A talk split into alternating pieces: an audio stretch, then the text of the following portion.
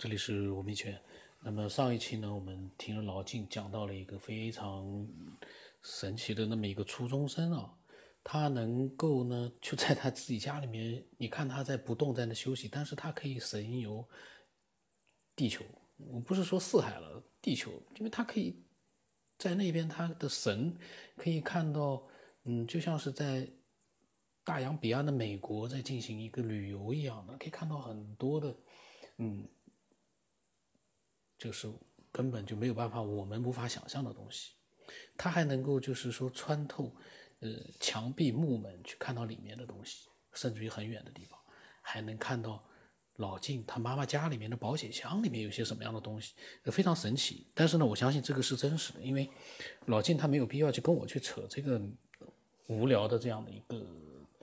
这样的一个传奇的东西，假的不可能，他肯定是真的。但是具体这个真的是因为什么样的这个原因啊？有什么样的一个科呃这个科学道理，估计也是说不清楚的。有什么样的一个是什么？为什么会造成这样的一个初中生啊？他可能也是可以说也是万里挑一的这样一个人物，他能做到这一点，他怎么样做到的？是通过什么样的一个修炼做到？这个我们就不知道了。那么后来老金可能会不会讲到这个初中生后来有没有什么样的一个变化？我不太清楚，我们一起听吧。嗯，我们都特别奇怪，然后我妈也特别奇怪。你说她也没上我们家去过，也不认识，就是临时偶尔碰见练功的时候碰见，然后就看一眼。然后她把你们家里边的情况摆设东西说的一清二楚，你这也太恐怖了，这个？但是当时不是很理解，但就理解一个，就是他会灵魂出窍在你家玩来。那你你上什么锁你也锁不住啊，他随时都可以进你们家看看。我这这孩子挺厉害的，当时大家都挺佩服的。后来去哪儿也也不知道，也不知道了，就没什么，后来也没什么联系。这个九江老师，我嗯。讲故事呢，前一段讲都是理论，这两今天我开始讲这个我这经历当中的故事。这故事，嗯，都是我经历过的，不知道您拿去是不是觉得有什么挺好玩的东西给大家讲一讲，还挺有意思。然后我跟这个刘大妈练功这个时这么长时间，然后有一个。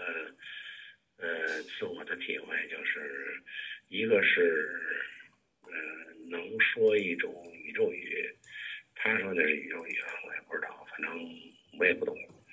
后来我印证过，就是，比如说，因为在北海那块嘛，就看到什么说什么。嗯，像白塔，就是我看白塔，然后我自己翻译说白塔怎么说，嗯，然后他就会告诉你叫飞塔，飞塔。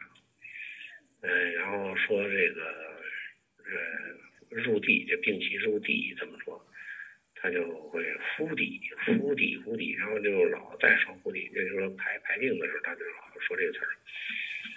反正就是，慢慢都忘了，哎，老人都忘了，记不住太多了，他记住这么几个。那个后来，呃，就是到，呃，很长一段时间以后，好几年以后。就是你一旦就是一旦你入到那个状态上，马上那个那个口型就出来了，就是不受你控制，马上就会说。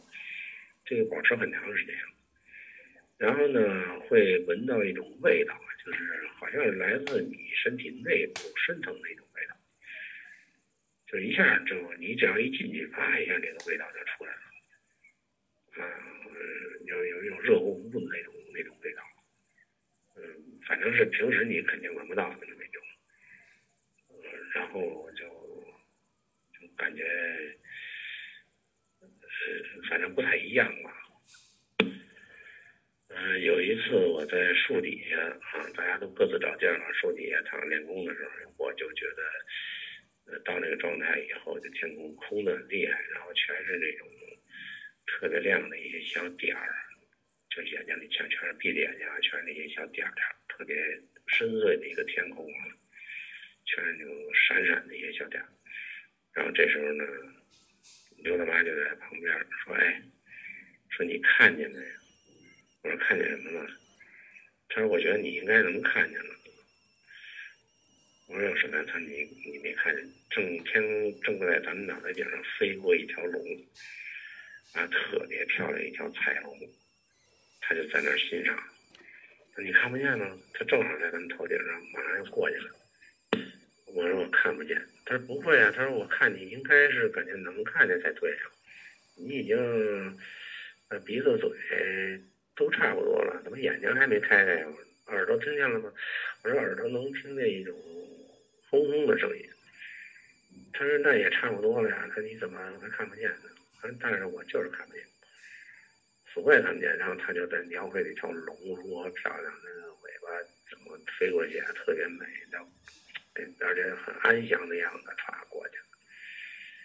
哎，他说你慢慢练啊，你肯定有一天会看见的。这是他跟我有一次对话，嗯，我也很难想象，但是我相信他肯定不是在说谎，因为那那老太太简直太太慈祥了，跟个菩萨似的。然后跟他练功的状态呢，就跟第一个那个时候不是太一样。嗯，就就是好像一个以治病为主。呃，后来的一段时间以后，也是到现在为止，也是有一放松以后，他就会来回摔打呀，或者就就不受你控制，这种治病的一种一种呃动作都会出来。呃，有时候别人看我练功偷看一眼的话，会吓一跳，就是那个那个动作和那个龇牙咧嘴那个状态，呃，很特点。有的时候能把这个脖子拧到一百八十度，拧到后头去。嗯，然后这个反正各种姿势都有吧，呃，就是这个，我觉得重主要的是一个治病的过程。嗯，但是有一条呢，就是。后来再到深圳，这这段时间也也有这种感受啊，就是因为那时候来来往往的，老老是在做生意啊什么，就是预测感很强，就是你问自己一下这个事成不成，它的准确率会很高，就老老有一种预感说这事儿成或者不成，这个很明显。然后呢，就是比如说碰到一个人。呃，你不用说话，你碰见一个朋友，你就拿身体感受，这个人压力很大，就是，压就是对你一见你一你一碰见这个人你就很难受，那就说明这个人你要离他远点了，你这个人对你不利。嗯，还有的就是你碰到一种人的话，你就发现很舒服，就后来预就是这种预测能力或者预感能力，就很神奇。就比别人要强得多，你就明显知道答案，就这事儿应该做还是不应该做，或者说，嗯，好还是不好，你你都能有一种预感，这预感而且很，呃，很准。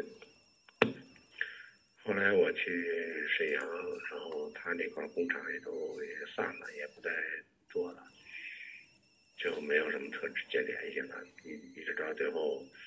呃，因为我姐那孩子的事找过他一次，之后就到现在也没什么联系，也就也就估计他现在可能也不在人世了，我母亲都已经去世了，他要活着的话，应该也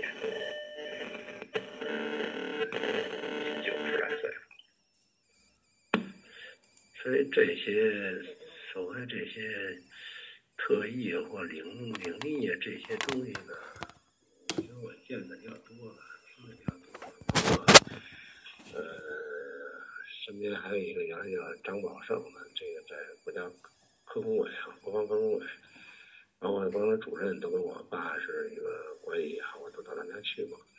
将军都都都接触很多他这种传闻啊，或者这种，包括将军说他，因为他是那将军的贴身嘛，贴身保镖嘛，然后就呃。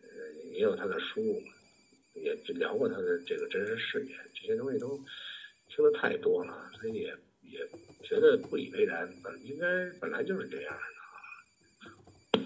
那张宝胜呢，他就是后来他有本书写的，当然当时没出书的时候，我是呃跟我父亲到这个光科委去去看他这个老领导，然后他在家里给讲。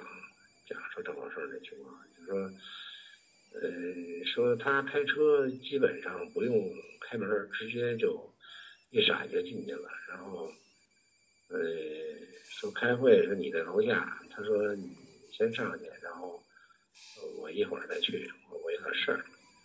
等你坐电梯到楼楼上，你进那个屋子以后，你发现他正坐那跟人聊天呢，他来半天了。他这种很怪异的事情，在他身上就发生的，呃，很多，包括包括，比如说他像给这个名人啊，那时候女排吧，那谁，呃，孙锦芳还是谁啊，他弄那个衣服挺漂亮衣服，他拿手一摸。你里边那衬糊了，呃，烧糊了，外边没事里边糊了，就这种事儿，这恶作剧很多。手表说一动它就不走了，就再也不走了，停那儿了。然后他一看，他就走，他他他说让你停就停，就这种事情非常多。还有一次呢，就是他被这个警察拦了，因为他那个路口光科伟那个就是就是黑黑商户啊，就那那边。嗯，然后开车出来了，开车出来以后被人就闯红灯嘛，闯红灯开会，那领导开会闯红灯，然后他就被警察拦了，警察拦了把他账证儿，他的军本儿给收了，收完以后他说你别后悔啊，然后他开车走了，走完等开车开完会回来以后，他就找那个警察去要本儿，他说我那本儿呢，你给我收了，你你拿来我看看，那警察就怎么也找不着那本儿了。然后就跟他道歉，说对不起，到这什么丢了，这丢了不成，他就跟他跟他较劲。然后其实呢，他这个离开没两分钟，他就把这本儿给变回来了。嗯，说变回来了，其实就是说他有这种搬运功能，他可以从你兜里把你东西拿到我这儿来。当然这是什么功能，咱也不理解啊。甚至有一回他去给人家讲，因为因为军方把他。控制起来是为了做一些实验的这种这种事情，然后就有一科学家就不信这种东西，就他呢，嗯，当众就把这科学家女的就把衣服给脱了，嗯，当然不是脱外边，他脱里边，这最后这科学家最后发现，就不能再拖了，再拖就露馅了，然后他就他就下去跑了，就这种事情，在他身上出现好多这种情况。嗯，然后问他说怎么出现这个情况呢？他发现呢，他呢就是小时候，呃，困难时期嘛，然后他就饿饿完了以后，他在村里呢，就是就是看那个糖库，就那个白糖一袋一袋的，结果呢，就后来大家运糖的时候发现这个糖呢堆的堆儿嘛，堆完了以后搬完了以后，发现中间少一袋，里边少空了一袋。然后就怀疑他偷的，结果上他们家查呢，果然在他们家床底下发现有点糖，然后就把他给抓起来了，抓完了就训他，对着他训他，他他说我没偷，我就是想吃糖，然后他就自个儿来了。那一大糖得多重啊？他他能自个儿来了，谁也不信。后来发现他说的不是假的，因为偷糖你在外面买一个，谁把那个三角堆的。最底下中间那个糖偷了，然后把别人都骂回去，这不是有病吗？所以大家也也觉得说有道理，就让他做一些实验。他就发现确实他是可以搬东西。据说他能搬动最大的东西是彩电，他能把电视机给搬走，是一念之间电视机变地儿了，从那屋跑那屋去了。嗯，这这个甚至于他可以搬自己，把自己给搬走了。这当时就觉得特别神奇啊！还有一次，就那个老将军他说了一个事儿，就是，呃，他开车开半道以后，他突然就开始脑袋就晃，晃晃一下不对，然后他立刻就停车，停车完了他不行，他我去办件事儿去，这就把那个那个主任就主任就上将就扔扔半道上，他就噌就没了，也没开门，也没什么，这人就没了。没了以后，过了好长一段时间，他回来了。回来就问他怎么回事，他说前面路口有一个交通事故，他我得那人不该死，他我得救他。然后说怎么救呢？后来看这个事件呢，就是说两个车撞的时候呢，一个幺三零啊还是什么，反正这种卡车，他在撞的一刹那，就是人家看肯定是撞上了，但是呢，就白光一闪，然后就停下了，然后两个车就实际上也没碰上，人也没受伤。但是那个司机说呢是肯定撞上了，但是怎么突然间光一闪的话就这样了。然后，然后他回来就跟那个领导就说了，他说这是我救的，这是他是必须我救，他这是任务，人家让我救，必须救。那他怎么救的，咱也说不好。他就是他说我就一下一把给他拉开就完了嘛。等于是两个车撞上，他说是一道白光，他把俩分开了。然后谁也没看清楚他是怎么回事，就这种情况。后来呢，我在北京做房地产，有一个老板，就现在东二环的那个，就那个古典的那个楼，叫什么大厦，我记不清楚了。富华，富华大厦，富华大厦那个老板，他跟这回事呢，也是有有点交情。他是有这个呃肾病还是，反正是呃后背很不舒服，然后让张宝胜就帮他治病，就给他张宝胜治病呢，因为张宝胜后原来给那个叶丽英治治过痰，他是拿一一卷手指缠到手上以后呢，把这个手指呢就捂在你这个病灶的这个位置上。然后他就发功，发功的时候就从你这个里边吸这些，呃，所谓的病气和痰之类的东西啊。然后一会儿呢，你就烫的不行了，就是你的后背会会烫出泡来。然后这些黏黏糊糊东西就会全吸在他那个手指上，然后他就扔扔了，扔了以后再缠一卷，就这么来回吸。呃，吸完了以后呢，他说你啊。嗯，再做几次才行，你别怕疼，确实很烫，就是他那个手会会，他这手那个烫度，你就可以把那个水烧开了，那种程度。然后就后背上好多泡，好多泡呀，他说你你别治，你就等着慢慢拔干就好了。我们这哥们儿，这这老板呢，叫王福生，嗯。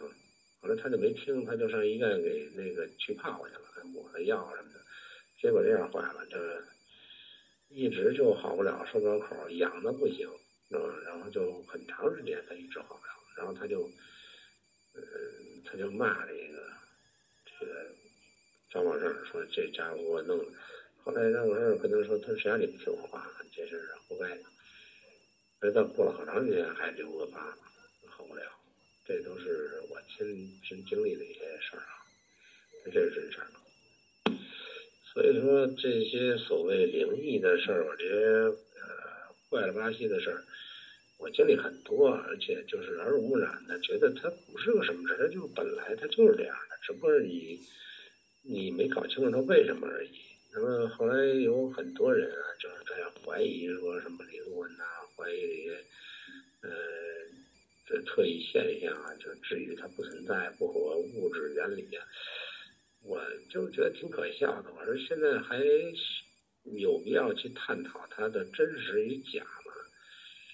呃，这个呃，只是应该是探讨它的科学道理是在哪儿，它为什么是这样的，而没必要去怀疑它的真假了。我一直是这么个心态。后来呢，才去，呃，去看佛学的书啊，老子啊、道家各方面这种去探索，到底怎么解释这个东西啊？想从各方面去找一些原理去解释，当然也找到不少这个，但是呢，呃，有些新疆公会就解释来解释去，都都不是说解释很透彻，一步一步的啊，原来在一个朦胧状态下，就是一直走到今天。听到这个节目呢，我才有好多这个脑洞被击穿了，然后哎，一下就觉得好多东西可以自圆其说了。嗯，我才讲了这么多啊。刚才听到这个四百四十二期这个这位女士讲的这个宇宙观啊，她认为，那么老金呢讲到的那个张宝胜的这个各种各样的传奇故事，其实张宝胜他，嗯，肯定就是说很奇怪的，就是他可能就是有的时候呢，他比如说做一些，他因为有的时候也会做一些表演，可能嗯。有的时候是成功的，但有的时候也会失败的。所以后来呢，也有人说他那个是假的。但是老晋呢，他是呃，因为是比较近距离的去了解过这个人的话呢，呃，那么他肯定是有他的一个特殊的一个能力的。而且据说这个人现在还在那个那个被研究所，好像在研究所里面。就是说已经不研究他了，不研究他的特异功能，但是还不能，好像是不能允许他出国啊什么的，就网上面的流传。那具体这样一个人啊，他的一个神奇之处，如果有有更多的人对他也有一些自己的了解和见解的话呢，也都可以分享你们的看法。因为从我们的角度来说，我们没有接触过这样的一个神奇的大师啊，或者特异功能，我们就不能去乱讲。那么有接触过的，有确实像老金一样的了解过很多的这样的一些事情的，那可以过来分享，可以让我们更多的呢去知道一些我们不知道的东西。所以这个神奇的确实非常神奇。你比如说他这这车门不开，他就能上车，这个又很神奇，各种各样的匪夷所思。那我的微信号码呢是 b r o s 八不让什么八，微信的名字呢是九天以后。那期待每一个人。都能分享自己的，呃，真实的经历和真实的想法。